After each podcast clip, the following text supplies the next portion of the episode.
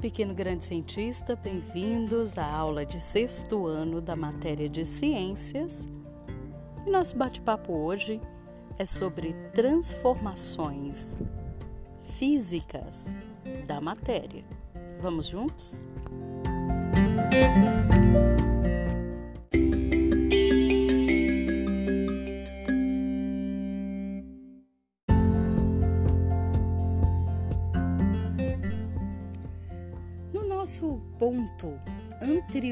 do nosso roteiro de matéria e energia, nós conseguimos identificar, classificar, vislumbrar, experimentar sobre misturas, fazer misturas e escolher processos mais adequados para desfazer essas misturas.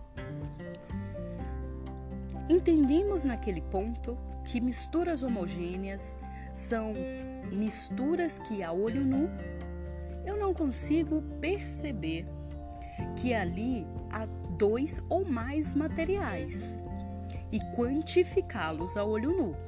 Talvez na mistura desses materiais houve a formação de uma nova substância.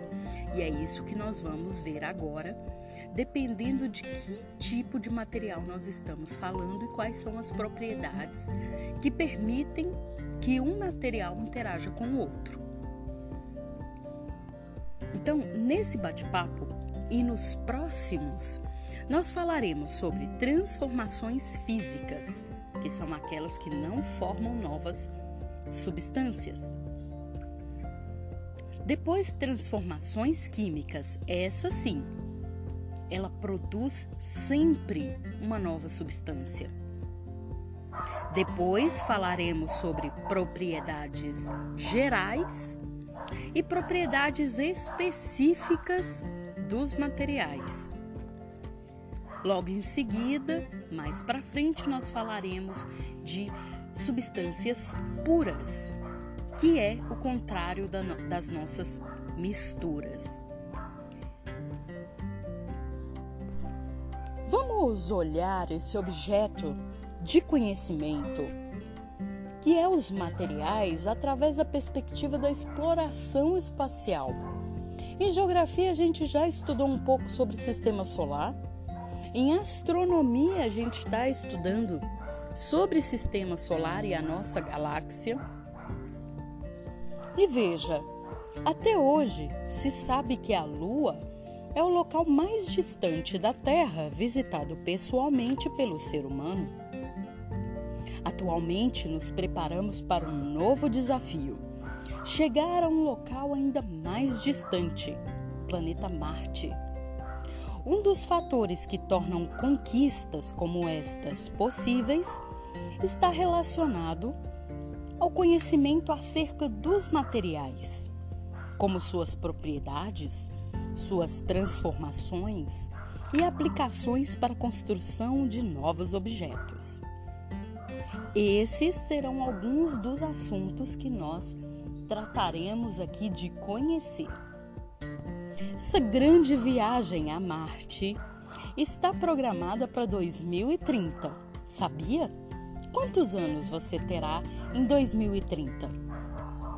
Consegue vislumbrar que você pode participar dessa viagem, caso você queira estudar, pesquisar e trabalhar com esse tema, com esse conhecimento do espaço, da física e da ciência?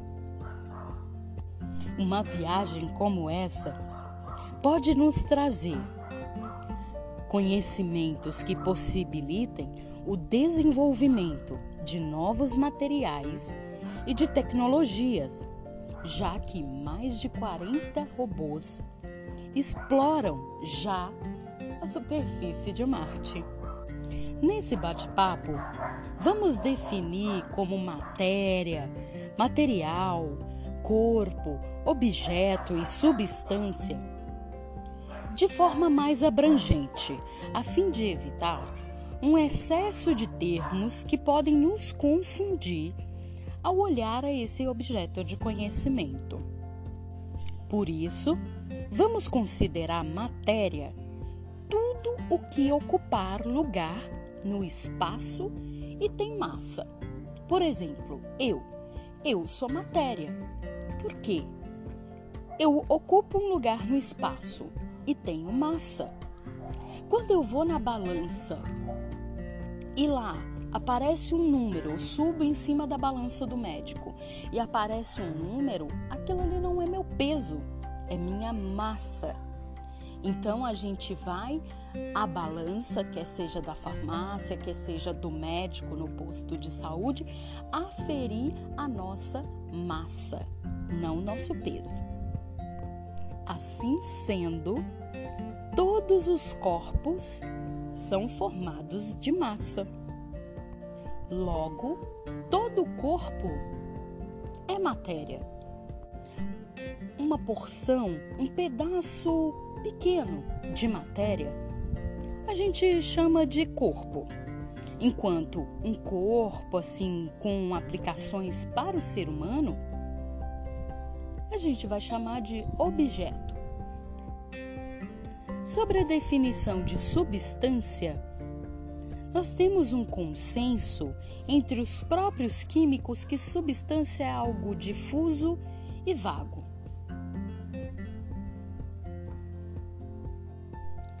Por isso, nós vamos considerar material para nos referir a tudo, quer seja matéria, corpo, objeto e substância, tá bom? Então, quando eu falar em material, eu estou falando sobre tudo, quer seja em pedaços muito pequenininhos ou até proporções muito grandes, como o núcleo da Terra. Tudo bem?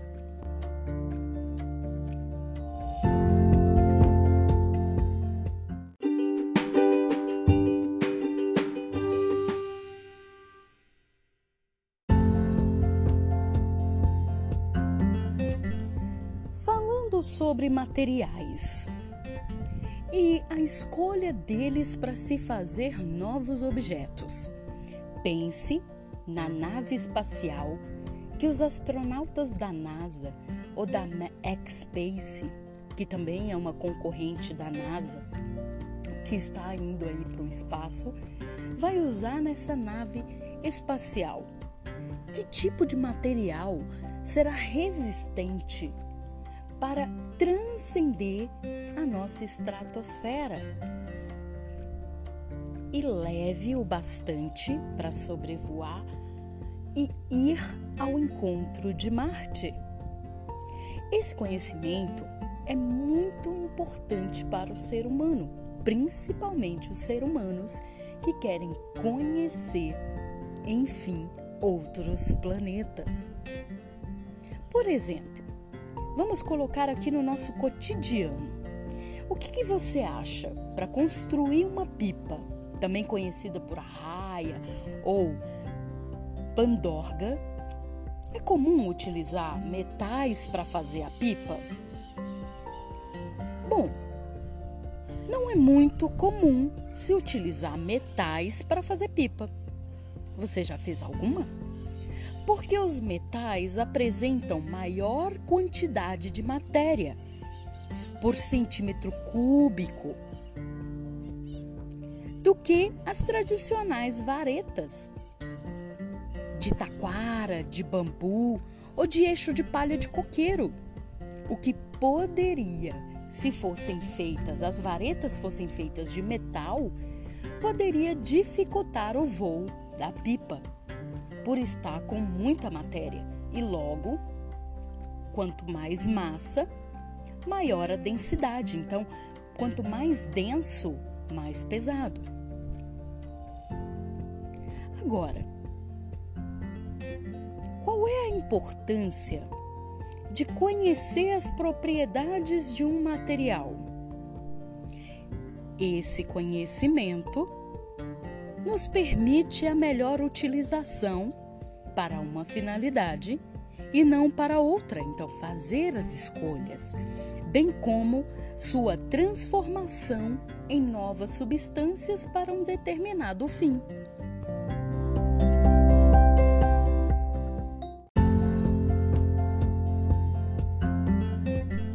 Vamos aos nossos objetivos de aprendizagem.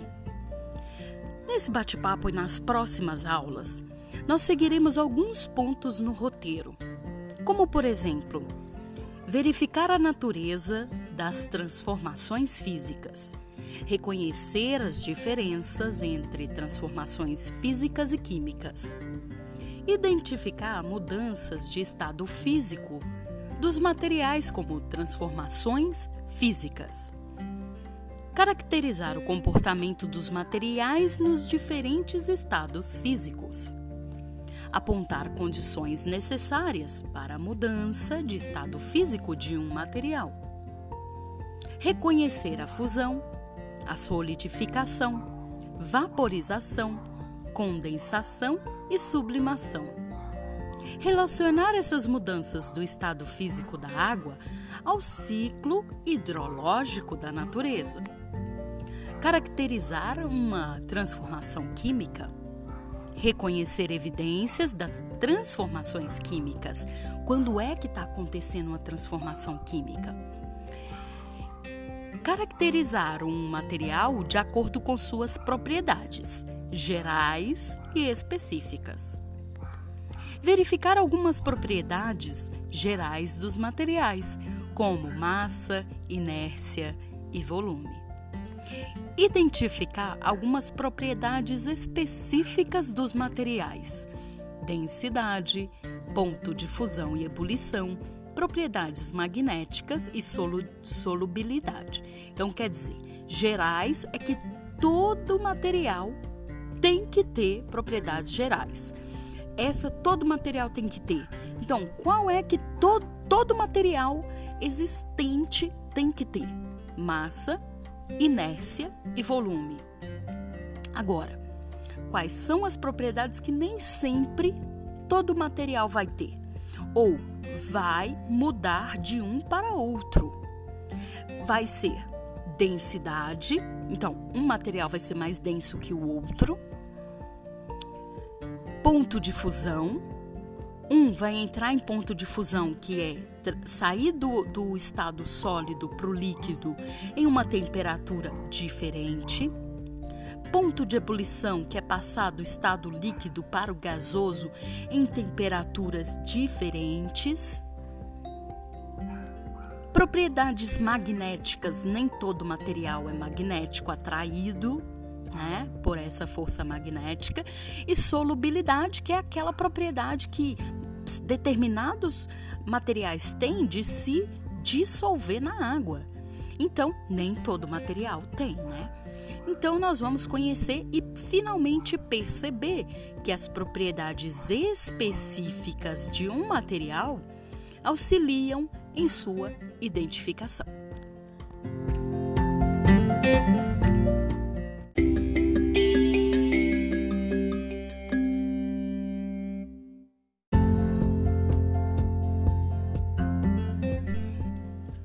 Pegar a nossa imagem de material de apoio, que nos fala sobre a investigação de materiais. Vamos ver como é na prática. O nosso título é Investigando os Materiais. Antigo e ainda necessário. Quem será esse? Há muito tempo atrás, o homem já fabrica o papel e ele é muito necessário certo? Nem tanto. Vamos olhar mais de perto sobre esse material? Bom, o papel é produzido há milhares de anos. Ele apresenta destacada importância nas sociedades atuais. Você conhece a origem do papel e como ele é produzido atualmente? Vamos ver o que, que se fazia como eles utilizavam a escrita antes de ter o papel? Bom, a palavra papel é derivada do latim papyrus, um vegetal comum. Ó, papiro, a gente acha que era um pano, alguma outra coisa que era tipo um, um papel rústico, né? Mas não, papiro era uma planta, sim, um vegetal comum no Egito, na região do rio Nilo.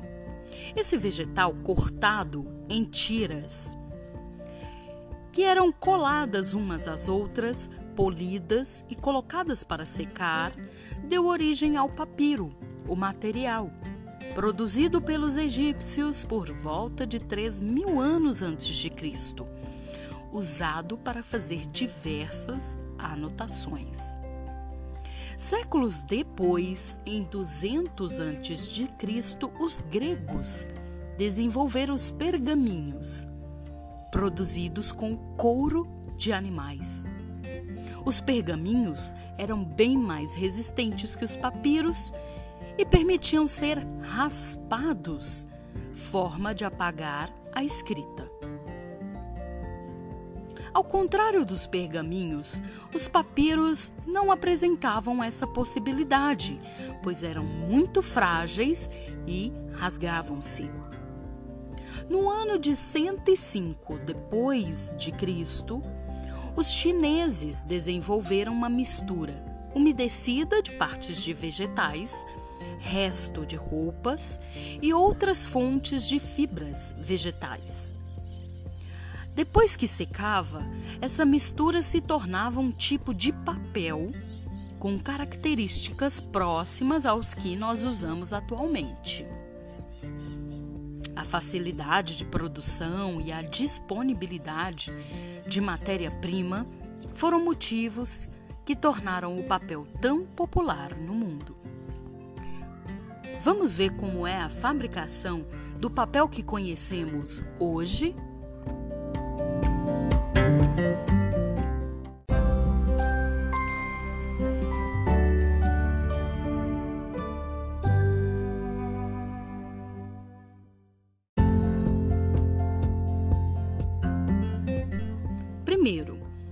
atualmente o papel é feito com celulose, presente nos vegetais, nas árvores. A celulose vem da madeira de árvores cultivadas em grande escala, como os pinos e o eucalipto. São chamadas popularmente de árvores de reflorestamento. Ao chegar à fábrica, a árvore é descascada e picada. Essa é a primeira transformação que ocorre com a madeira. Então, podemos dizer que houve uma transformação química ou física nesse primeiro nessa primeira transformação? Veja, a árvore continua sendo árvore.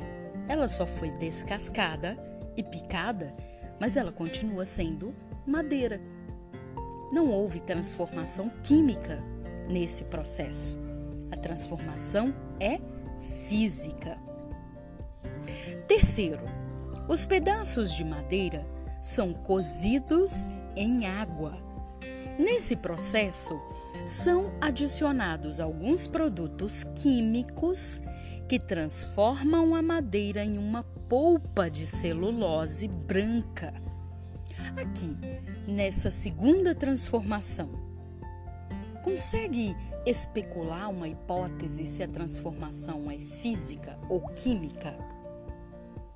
Nesse caso, a transformação é química, pois um material deu origem a um novo material, quer seja sólido, quer seja líquido ou gasoso, né? Então, perceba que a madeira, depois de aquecida e adicionado produtos químicos, se através da transformação química formou-se em uma nova substância ou um novo material, que a gente vai falar aqui sobre tudo, né? Tudo é material, quer seja substância, quer seja corpo, quer seja objeto, quer seja matéria, tá bom? Tudo é material. Então, na quarta etapa, a polpa de celulose úmida passa por diversos processos, nos quais são retirados impurezas e resíduos. Tá vendo que aqui há um processo de separação de misturas mais apropriado? Que depois a gente vai ver, né, qual é Então aqui nós percebemos que há, além da transformação, primeiro física, da, do, da, do material ser picado e uh, descascado. Depois ele vai ser aquecido e adicionado uma, um produto químico. E nesse ele passa por uma transformação química. Depois ele vai fazer o processo de separação de misturas, né? Para retirar impurezas e resíduos. No, na quinta etapa, a, a polpa de celulose é prensada sobre uma esteira e forma uma grande folha de papel. Aqui também se, se percebe que há uma transformação física. Aquela polpa que era úmida, que era líquida, se solidificou, prensaram ela e a esticou, porque aí nós estamos mexendo com uma propriedade desse material que é a maleabilidade que a gente vai ver mais a pouco. Ele consegue esticar e comprimir, né, para poder gerar um novo objeto. Na sexta e última etapa, após secar, o papel passa por outras prensagens para ser posteriormente enrolado em grandes bobinas. Depois, folhas serão cortadas no tamanho adequado para o uso e empacotadas. Então, quando a gente fala sobre prensar, a gente está aí é, falando sobre maleabilidade e elasticidade, porque esse, esse material ele consegue se esticar formando aquela mesma massa ocupando um volume maior. Ele só está mais fino.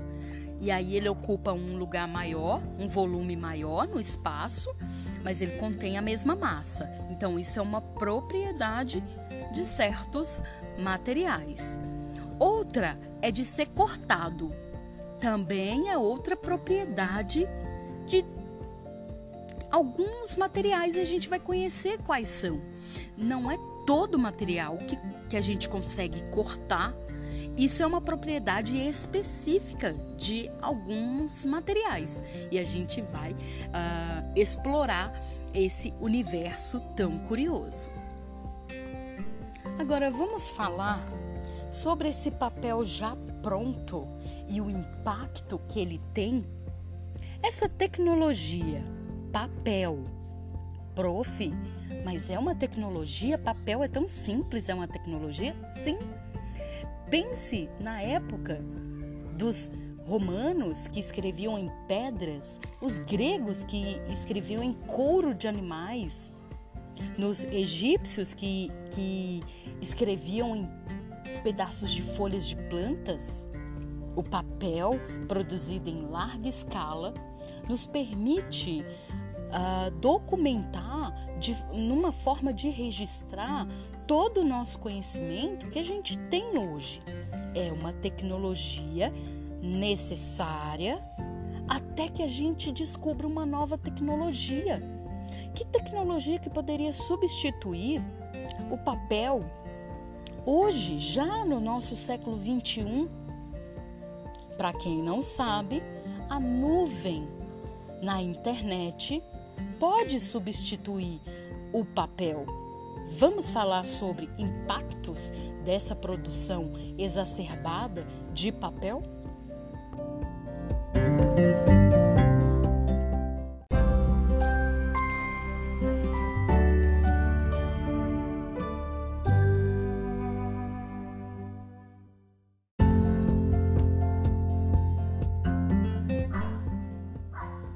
Reduzir a utilização de papel sempre que possível. Utilizar sempre os dois lados do papel, quer seja na escrita ou na impressão. E separar papel para reciclagem é algumas das ações que podemos fazer no nosso cotidiano para reduzir os impactos ambientais da produção do papel. Veja, Esse questionamento tem como auxiliar a sua formação cidadã, já que a alta produção de papel e o consumo inconsciente ou sem reflexão do impacto ambiental que o papel causa no meio ambiente pode levar inclusive ao esgotamento dos nossos solos. Como já vimos, a produção do papel é feita através de florestas de reflorestamento. Então não é com, com a floresta nativa que eles fazem o papel e tipo, acabou a floresta, acabou, acabou. Não, eles plantam mais e plantam mais e plantam mais, dependendo do consumo, da demanda. Mas apesar de utilizar madeira de florestas plantadas, a monocultura, que é mono, se refere a uma, e cultura a cultivo, então um tipo de cultivo apenas, de pinos ou eucalipto. Essa forma de exploração da natureza gera impactos ambientais, primeiro relacionado à perda da biodiversidade, porque você desmata toda aquela área para plantar uma única uh, um único tipo de árvore e que as outras nativas não interaja e não concorra com os nutrientes daquele solo. Depois, há também a contribuição para a invasão de pragas que não eram uh, comuns naquele lugar, mas é comum talvez daquela árvore. Então já houve um desequilíbrio né, do meio ambiente já que na procura do alimento, essas pragas migram de um lugar para o outro, né, coordenando a procura de alimento. E aí acha essa região, né, culturalmente plantada ali e é ali que ela vai se instalar, sem olhar se está perto de cidades vizinhas, se tem moradores próximos. Há a extinção de seres vivos que moravam ali, bichos, plantas, que precisavam daquela biodiversidade daquela forma para sobreviver.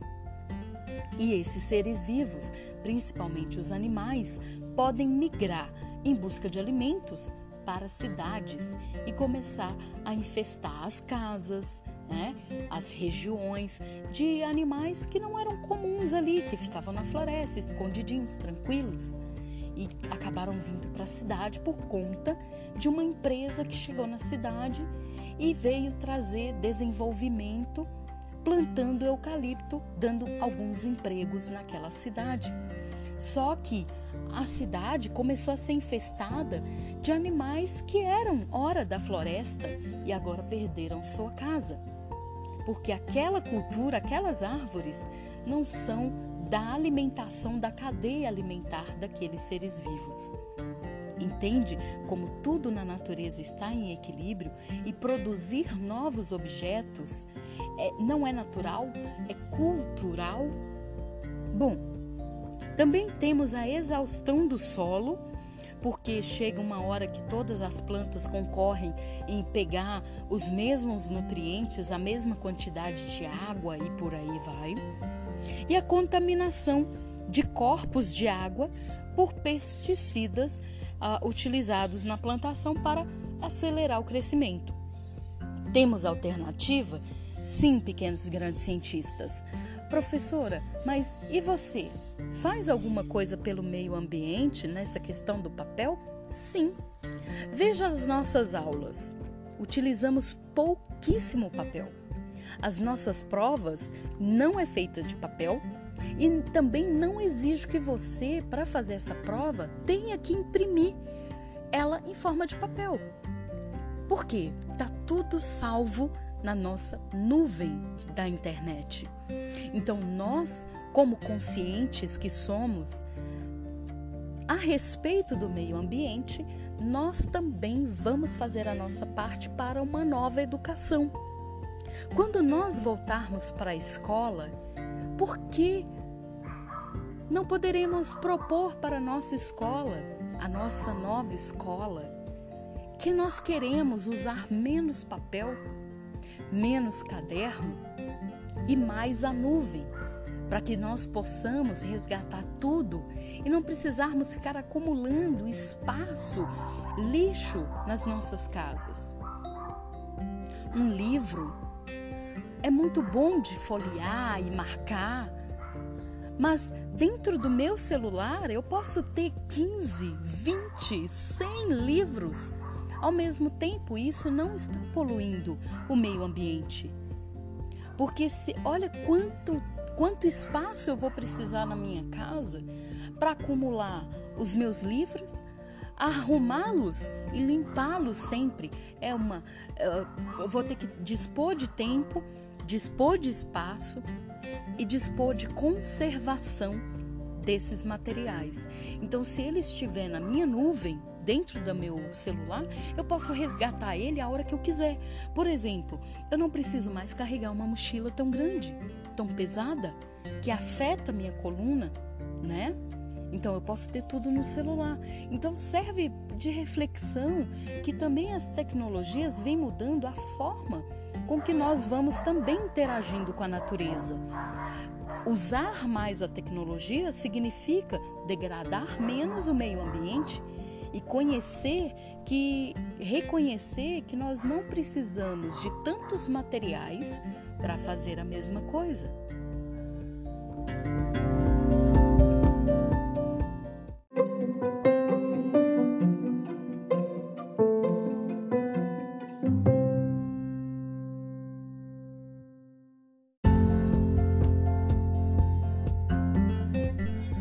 No bloco anterior, fomos capazes de verificar que a principal matéria-prima utilizada para fabricar o papel atualmente é a madeira de eucalipto e pinos.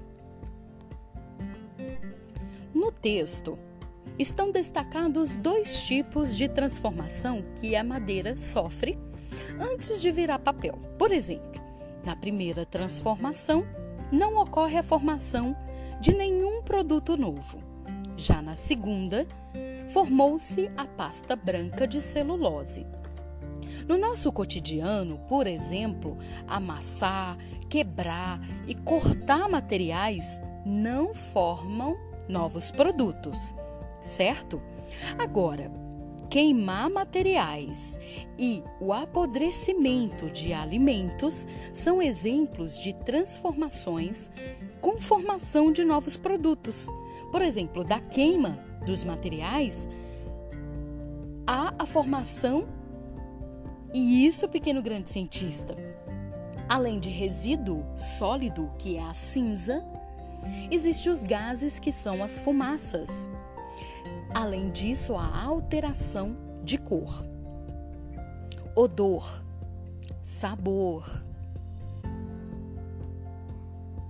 No caso do apodrecimento dos alimentos. Perceba que na hora que, que os alimentos estão ali no lixo, principalmente interagidos com uh, materiais ácidos e cítricos, os materiais orgânicos que uh, se submetem à decomposição vão alterando a cor. Lembra da nossa. Nós vamos fazer ainda, né? Uma oficina científica e nós vamos ter a oportunidade de observar o apodrecimento ou a decomposição de materiais do nosso dia a dia, a casca de ovo, a casca de batata, a casca da abóbora, da abobrinha, né? De todas as, as os nossos vegetais, uma folha, né? Uma, uma folha que não está a própria, apropriada para consumo, de alface, de, de almeirão, de rúcula, de couve. Nós vamos usar essas cascas e nós vamos não vamos colocar alimentos ácidos, nem cítricos, nem cozinhados, nem salgados, tá? Então nós vamos usar só os orgânicos. Nós vamos observar que eles produzem formação de novas substâncias, porque na decomposição, além da alteração de cor, cheiro, sabor, oi, quem quer comer algo apodrecido, né? A gente reconhece na hora, porque o sabor fica diferente, né? Então, nós vamos perceber também que há uma formação de líquido, que a gente chama de chorume. Então, como houve a produção de um líquido, nós falamos que aquilo gerou uma, um novo material.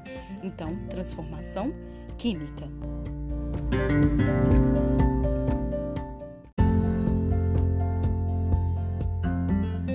Nesse bloco falaremos de transformações físicas dos materiais. Observe na imagem.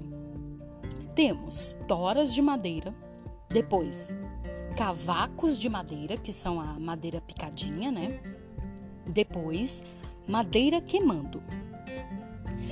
Da, da transformação de A para B, nós percebemos que na figura B a madeira foi picada e triturada. Logo, nós não temos uma transformação química, e sim uma transformação física. Já na fotografia C, a madeira está queimando, está queimada. Durante a queima da madeira, na fotografia C, são formados outros materiais como carvão, cinza e fumaça. Fumaça é a mudança do estado para gases, tá? Então, nós tiramos a madeira do estado de inércia que ele está para aquecê-lo de tal forma que ele produz. Ele produz esse gás. Então, sozinha, ela não produz aquele gás. Se você deixar ela lá, né, uh, na geladeira, ela não produz aquele gás. Mas se você aquecê-la, ela não vira líquido, ela não derrete, né? Ela sozinha, ela não derrete. O que, que ela faz? Ela produz outra substância. Ela produz outro material. Ela produz carvão, porque você vai queimar ele até a exaustão, né? E aí ele vai produzir carvão, que é um outro tipo de material. Ele vai produzir cinza, que é outro tipo de material, e vai produzir fumaça, que é um outro tipo de material em forma no estado de gases. Desde a antiguidade, o ser humano busca identificar as propriedades dos materiais naturais que o cercam, como o ar, a água, as rochas, o solo e os seres vivos. O conhecimento sobre os materiais e suas transformações contribui para o desenvolvimento de produtos utilizados no cotidiano, como medicamentos, alimentos e roupas os materiais podem sofrer transformações, as quais podem ser classificadas em transformações físicas ou transformações químicas. Em uma transformação física, não ocorre a formação de novos materiais. Já em uma transformação química, ocorre alteração na composição do material, ou seja, a formação de novos materiais. Vamos a um outro exemplo? Vamos lembrar da nossa sala de aula na escola. Fecha o olho. Lembra da professora com o pincel do quadro branco? Quando eu pego esse pincel e projeto para escrever um traço que seja, né? Qualquer traço, uma linha reta, uma linha curva, no quadro e ali desenho e essa tinta impregna no quadro. Essa transformação é química ou física? Sim, pequeno grande cientista, uma transformação física. Já que os traços são formados pela fragmentação da tinta do pincel, sem que ocorra a formação de, um, de nenhum novo material e, portanto, é uma transformação física. O que acontece é que a tinta que está dentro do pincel compactada, por processos mecânicos aplicados sobre o pincel, desfizeram essa compactação da tinta em partes tão pequenas que podem ali ficar suspensas naquele novo uh, lugar que é o quadro. Vamos conhecer os estados físicos dos materiais? Vamos relembrá-los.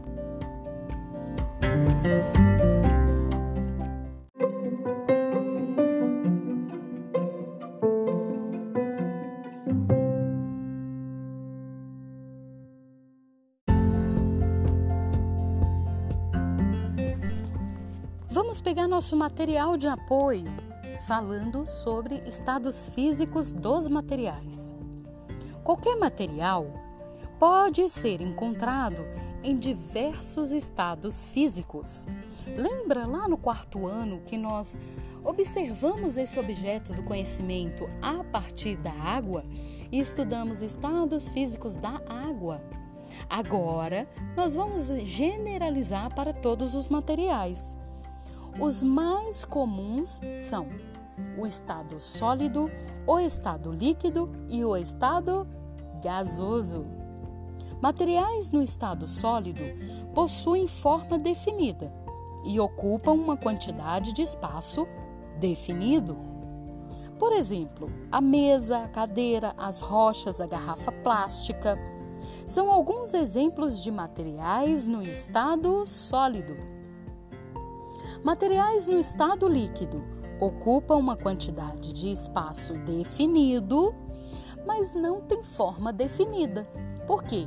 Eu posso colocar ele num copo bem fininho, como posso colocar esse, esse qualquer material no estado líquido num prato aberto? Como posso colocá-lo em um rio gigantesco e ali ele continuar sendo aquele material? Porém, numa forma que não está definida. Assim como posso colocar uma pequena quantidade de líquido em um recipiente muito grande, como posso colocar grande quantidade de líquido num recipiente muito pequeno? Então, nós percebemos aqui que ele ocupa uma quantidade de espaço definida, mas não tem forma definida. Observe como exemplo as situações abaixo. A quantidade de espaço ocupada pelo líquido que está na imagem equivale a um litro. Ou seja, é definida. Um litro é um litro. Esse é o volume. É a quantidade de espaço que ele está ocupando. Um litro, tá? Entretanto, a sua forma se altera conforme o recipiente. Então, aqui na primeira, ela tem o líquido vai tomar forma retangular, porque ela está ocupando ali só a forma retangular, cilíndrica, desculpa, cilíndrica do recipiente mais cilíndrico, né? Depois, na outra imagem, ele já tem um recipiente mais arredondado. Se eu tirar o líquido que está dentro dessa garrafa, que é mais uh, alta, com uma forma cilíndrica diferente, será que ao passar esse líquido para outra garrafa que tem outra forma, ele vai ser rígido? com a forma da primeira garrafa? Por isso nós dizemos que não, não tem forma definida, porque o líquido ao passar para outra, quer seja para uma xícara diferente, quer seja para um copo diferente, a gente vai perceber que o líquido vai tomar a forma do outro recipiente. Isso já não vai acontecer com o gelo. Se eu fizer um gelo na forma de picolé, na hora que eu passar ele para um copo, ele não vai tomar a forma do copo enquanto ele estiver na forma sólida. Ele vai ter o formato de picolé. O gelo, a mesma coisa. Se eu tiro ele da forminha que eu congelei, ele vai ter aquela forma do cubo. Se eu colocar ele dentro de um copo, ele não toma a forma do copo, ele tem uma forma definida enquanto ele estiver no estado sólido, certo? Então, os líquidos adquirem o formato dos recipientes que os contêm, como pode ser confirmado aí verificado nas imagens. Na imagem do gelo, tanto o plástico que compõe o copo quanto a água que compõe o gelo estão no estado sólido. Nem o copo vai tomar a forma do gelo, nem o gelo toma, é, toma a forma né, do copo. Todos dois estão no estado sólido e eles vão ficar naquela forma definida em que eles se solidificaram. No estado gasoso, os materiais não apresentam forma definida e têm a tendência de ocupar todo o espaço em que estão contidos. O ar que nos rodeia está no estado gasoso. Ele ocupa todo o ambiente. Sua presença se faz notar ao encher objetos de formatos diferentes, como as da fotografia ao lado. Veja essas duas fotografias, uma de uma boia e a outra de um balão. Os balões de festa e a boia de piscina são enchidos com materiais no estado gasoso. E assim, quanto mais você enche, você dá aquela primeira soprada. Ele não enche de imediato. Ele toma a forma de todo o espaço, que é o balão ou a boia, e ela vai inflando de pouco a pouco. A, a, o ar vai tomando é, conta de todo o espaço disponível e ela vai inflando até que ela tome todo o espaço, até que não seja mais suficiente. Tem uns balões que ficam tão cheios que ele quer expandir, né? Que esse material gasoso quer expandir ainda mais que ele estoura, né? Ele extrapola. E aí depois, tem como recuperar esse gás? Tem como recuperar esse material gasoso que a gente soprou no balão para poder recuperar e encher outro balão? Não, porque ele tomou conta do espaço que tinha disponível, que é a nossa sala, que é o nosso, o nosso quintal, então não tem como recuperar mais, né?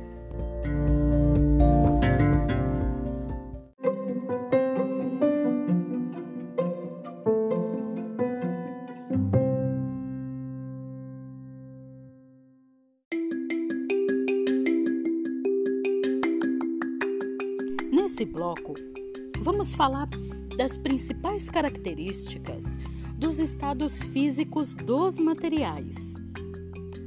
Sabemos que o único estado físico dos materiais que tem tanta quantidade de espaço ocupado definido como sua forma definida, o único estado que tem essas duas características definidas é no estado sólido.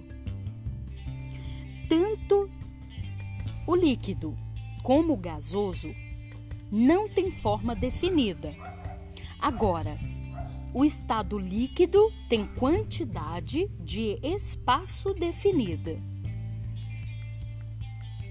Já o gasoso não tem quantidade de espaço ocupado definido. Então vamos relembrar. Sólido, quantidade de espaço ocupado definido e forma definida. Líquido tem quantidade de espaço ocupado definido, mas não tem forma definida.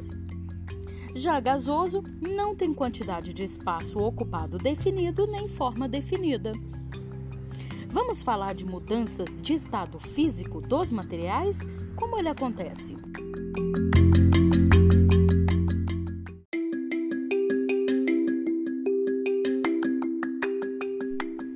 materiais podem passar de um estado físico para outro quando há alteração de condições do ambiente em que está, como a temperatura e a pressão. No momento, consideraremos somente a temperatura, certo? Vamos ver esse esquema? Algumas das mudanças do estado físico que qualquer material pode sofrer. Se o material ele está no estado sólido, ao se transformar fisicamente no estado líquido, ele passa por um processo de fusão. Se ele está no estado líquido e se transforma fisicamente no estado gasoso, ele passa pelo processo de vaporização. Se ele está no estado físico gasoso e se transforma fisicamente no estado líquido, ele passou pelo processo de condensação. Se ele está no estado físico líquido e passa para o estado sólido, ele passou pelo processo de solidificação. Temos também um processo que faz com que qualquer material vá do estado gasoso direto para o estado sólido. Esse processo é sublimação, quando o material passa do estado gasoso para o estado sólido. Da mesma forma, chama o processo sublimação quando eu tenho um sólido, como a naftalina, e ele passa direto, ele se transforma fisicamente no estado físico, né, em gás. E ele muda o estado físico dele direto sem passar a ser líquido. Também é sublimação.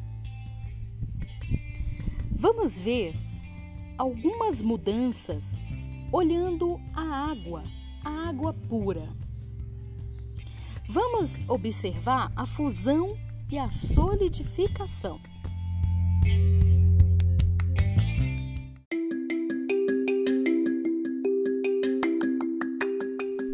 Você sabe a que temperatura o gelo começa a derreter? Na temperatura de zero grau. Isso mesmo, apenas quando aquele material chega à temperatura de zero grau, nós podemos afirmar que aquele material vai derreter, que é a água, nesse caso é a água que nós estamos falando, ele começou a derreter. Nós podemos vislumbrar que ali tem uma temperatura de zero grau. Porque também a fusão ela fica estável sua temperatura até o completo derretimento, certo? Então nós vamos dizer que a fusão é a passagem de um material qualquer do estado sólido para o líquido. A fusão é a passagem de um material qualquer do estado sólido para o líquido. A solidificação já é a passagem do estado líquido para o sólido. Então, quer dizer, se eu pego a água e coloco ela para solidificar, eu vou ter que colocar ela a temperaturas baixas. Então, ela vai para o freezer porque ela vai passar do líquido para o sólido, que também começa nesse ponto de fusão. A minha água está a temperatura ambiente, por exemplo, de 25 graus, e eu vou colocar no congelador. Eu vou vislumbrar que o meu gelo vai começar a criar aquela casquinha por cima. Ela, esse, esse material já está a zero grau e vai se manter estável até zero grau, até o completo congelamento e só depois que o meu gelo completou todo o material de água pura no seu estado físico sólido, é que ele vai continuar abaixando a temperatura para temperaturas ainda mais baixas.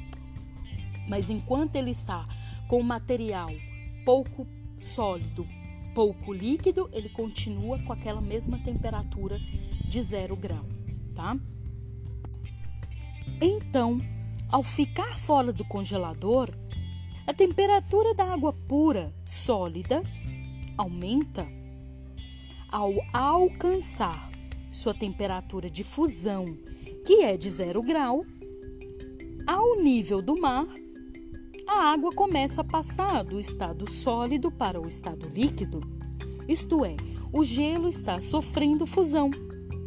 Se a água pura líquida for colocada no congelador, sua temperatura vai diminuir e, ao atingir a temperatura de solidificação, que é também a zero grau, iniciará a passagem do estado líquido para o estado sólido, voltando a ser gelo. Vamos falar de vaporização?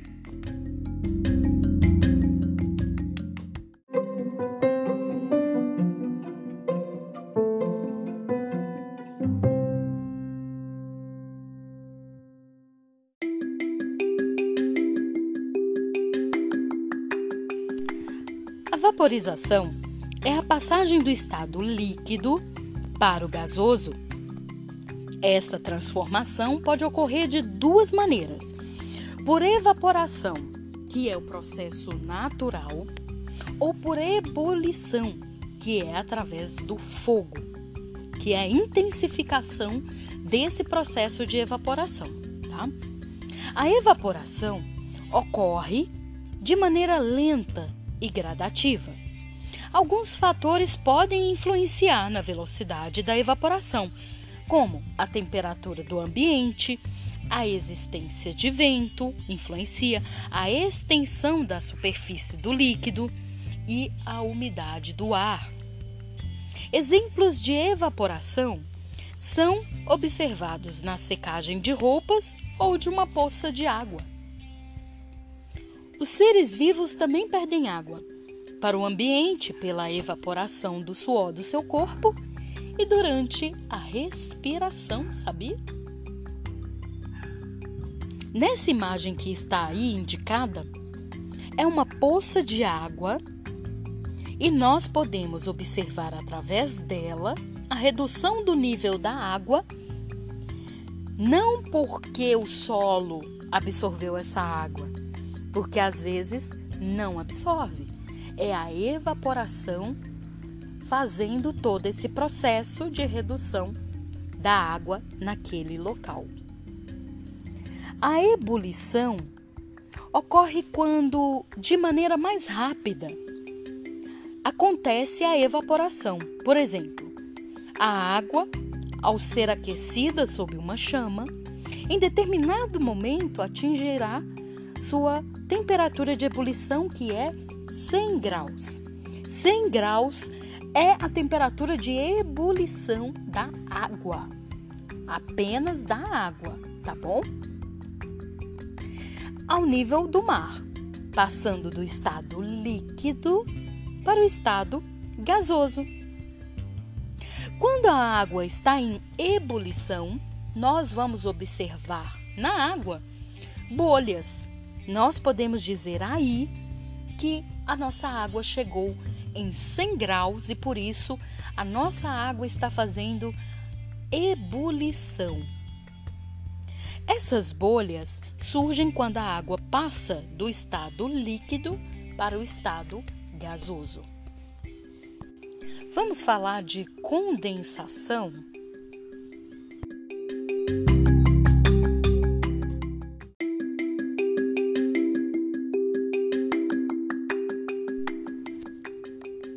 Observar a imagem que vem junto com o nosso material de apoio da condensação. Observe esse copo de suco de uva, geladinho, e notem que tem um pouco de suor em volta do lado de fora do copo. Por que isso acontece? Você tem uma hipótese para explicar a presença de gotas de água na parte externa do copo? Bom, as gotas de água na parte externa do copo são resultado da condensação do vapor da água presente no ar. Então, esse copo que está com uma substância de temperatura baixa está interagindo com o ar, que também tem uma temperatura. Ao atingir a superfície fria do copo gelado, a temperatura da água no estado gasoso, que é o ar, e o ar é feito de água, né? E oxigênio e outros gases vão interagir com a temperatura do copo, fazendo com que a temperatura desse ar que está mais quente, ao tocar o copo na parte externa, diminua a sua temperatura, fazendo com que o gás, que é o ar, passe do estado gasoso para o estado líquido. Então, nós vamos perceber que o gás tem uma temperatura mais quente, que ao contato, a condensação vai acontecer quando ele acha uma temperatura mais fria. Então a gente acha que o ar aqui tá frio? Não, o ar aqui tá quente, né? E ao, ao se entrar em contato com uma temperatura fria, ele condensa. Então ele forma as gotículas de água. Nós podemos transpor e generalizar isso para o ciclo hidrológico da água, que é quando ele forma nuvens e quando ele cai em forma de chuva, é a mesma mecânica. Então, ele sobe por evaporação, a água sobe por evaporação, então cria os gases, sobe, chega a um a uma atmosfera que ele encontra, ele tá lá. O ar, o gás é quentinho e sobe. Na hora que ele acha uma, uma atmosfera fria o suficiente para condensar, ele começa a formar as gotículas de água que se deposita em nuvens. Então essas águas são essas gotículas de água são leves o bastante para poder formar as nuvens e ainda ficar na, na atmosfera ali, no céu. À medida que as nuvens e as gotículas vão formando gotículas cada vez menores, maiores, desculpa, cada vez maiores, é que elas vão num determinado momento precipitar. E tem algumas que se precipitam no estado sólido, que é o granizo. Então, algum, algumas nuvens vão precipitar em forma de líquido e outras a temperatura está tão baixa, mas tão baixa lá nessa nuvem e nessa atmosfera que ela precipita em estado sólido mesmo. Ela não tem condição de achar uma temperatura, um ambiente que a consiga fazer com que esse, esse granizo passe para o estado líquido e aí vem a chuva no estado líquido. Ele vem direto em estado sólido.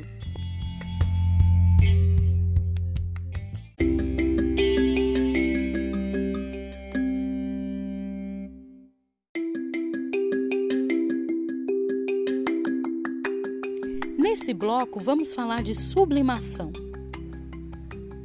A sublimação é a passagem do estado sólido direto para o estado gasoso.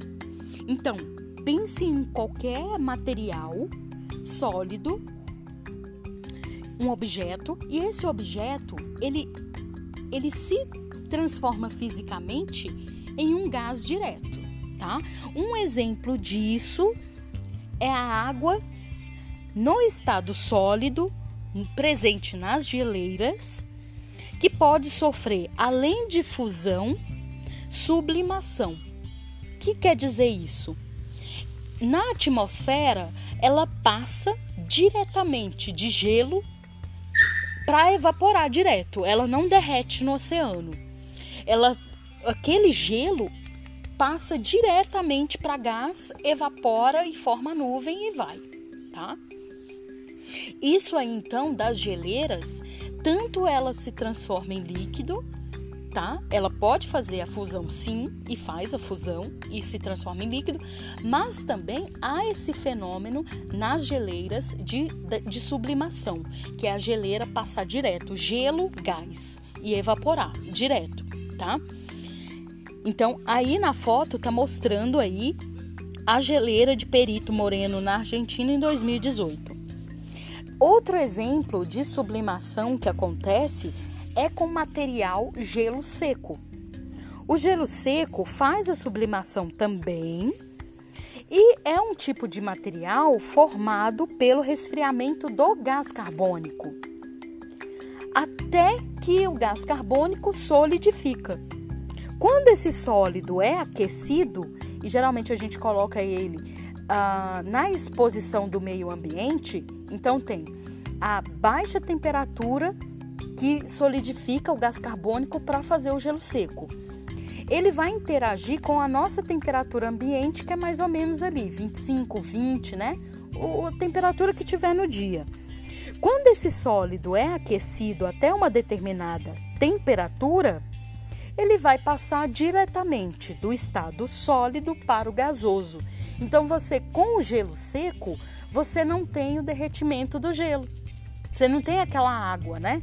Ali ah, estragando seu produto, por exemplo, você está com picolé ou com sorvete, você não vai ter aquela água, né? Que muitas vezes é, atrapalha a sua embalagem, o picolé, ou você tem que conservar algum, algum material. Você usa o gelo seco para também conservar, por exemplo, dentro de um avião, você vai viajar e precisa levar alguns remédios.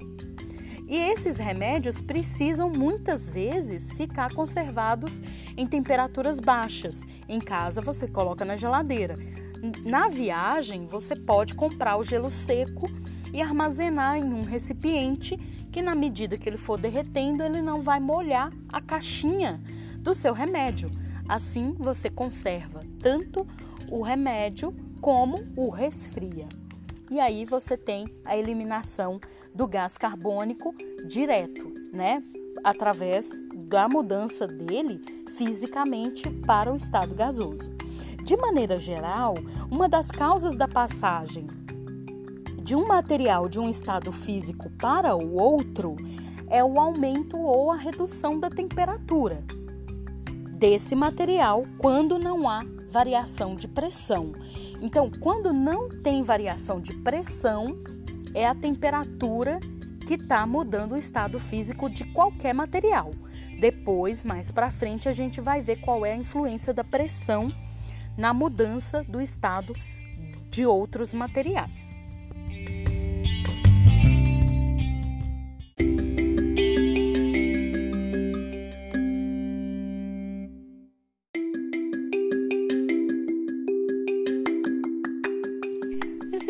Bloco, falaremos sobre mudanças de estado físico e qual é a aplicação desse objeto de conhecimento no ciclo da água. Na natureza, naturalmente acontece mudanças de estado físico, por exemplo, no ciclo hidrológico da água. No ambiente, a água sofre diversas mudanças de estado físico que podem ser verificados por meio do ciclo da água, ou o que chamamos de ciclo hidrológico.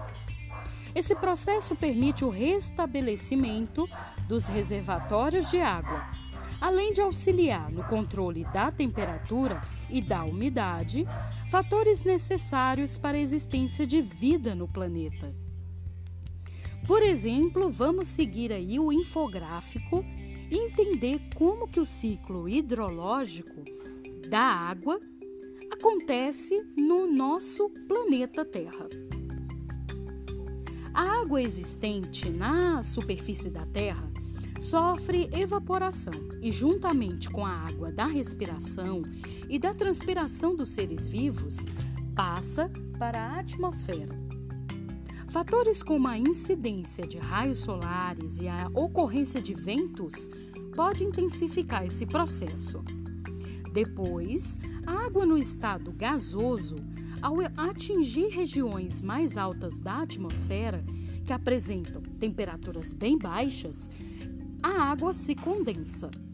As pequenas gotas de água suspensas formam as nuvens. Essas pequenas gotas de água se unem formando gotas cada vez maiores, até que chove. Dependendo das condições de pressão e temperatura, pode ocorrer a solidificação da água e a precipitação ocorre na forma de granizo. Veja, a explicação da formação de gelo na nuvem é o efeito do fenômeno pressão. E não porque tem um freezer lá no céu, né?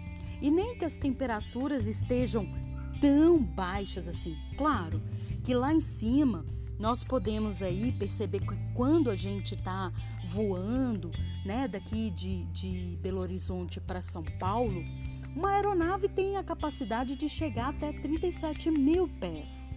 E nessa altitude, nós temos a variação de temperaturas muito baixas, por exemplo, menos 50 graus, e uma pressão muito forte.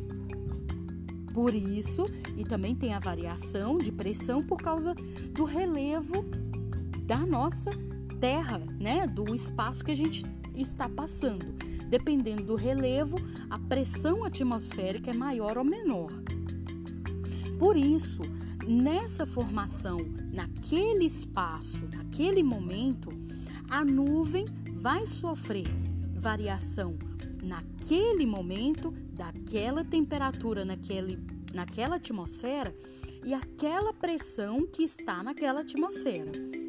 Nessa variação de pressão, pode haver a formação ou a mudança, a passagem do líquido das gotículas para o estado sólido, formando o granizo. Nesse caso do fenômeno natural, da natureza há o efeito da pressão envolvida na formação desse sólido, tá? A água nas geleiras, além da fusão, é o que a gente tinha comentado no bloco anterior, o, gelo pode sofrer sublimação e a água no estado gasoso pode se condensar e retornar à superfície. Por fim, a água retorna à superfície da Terra e abastece reservatórios de água como rios, lagos, mares e oceanos. No solo, a água pode se infiltrar, ser absorvida pelas raízes dos vegetais ou se acumular em reservas subterrâneas que nós chamamos de lençóis freáticos todas as mudanças de estado físico dos materiais são transformações físicas. Por fim, isso também pode ser observado no ciclo da água. Não há formação de novos materiais. Água é água. Apenas a passagem de água de um estado físico para outro. Obrigado por você ter ficado nos, me ouvindo até o final dessa aula podcast e até a próxima aula.